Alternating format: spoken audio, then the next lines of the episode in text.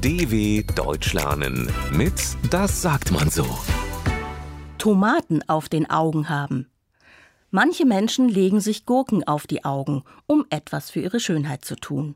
Tomaten benutzt man dafür nicht. Trotzdem gibt es Leute, die Tomaten auf den Augen haben. Und das kann richtig gefährlich werden.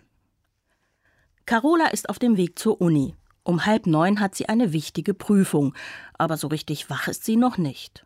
Hoffentlich hilft ihr der Kaffee, den sie sich gerade im Café um die Ecke geholt hat. Sie hätte gestern früher ins Bett gehen sollen, fast hätte sie verschlafen. Zum Glück hat sie es nicht weit, nur zehn Minuten zu Fuß. Wie spät ist es eigentlich? Carola sucht mit einer Hand nach ihrem Handy, während sie in der anderen den vollen Kaffeebecher balanciert. Hat sie das Handy mitgenommen? Irgendwo muss es doch sein. Ohne auf ihre Umgebung zu achten, läuft sie weiter, bis sie ein lautes Quietschen hört. Carola blickt hoch.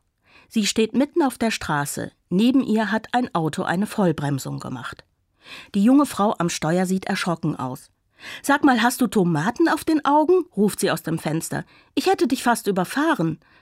Entschuldigung, antwortet Carola. Sie muss wirklich besser aufpassen.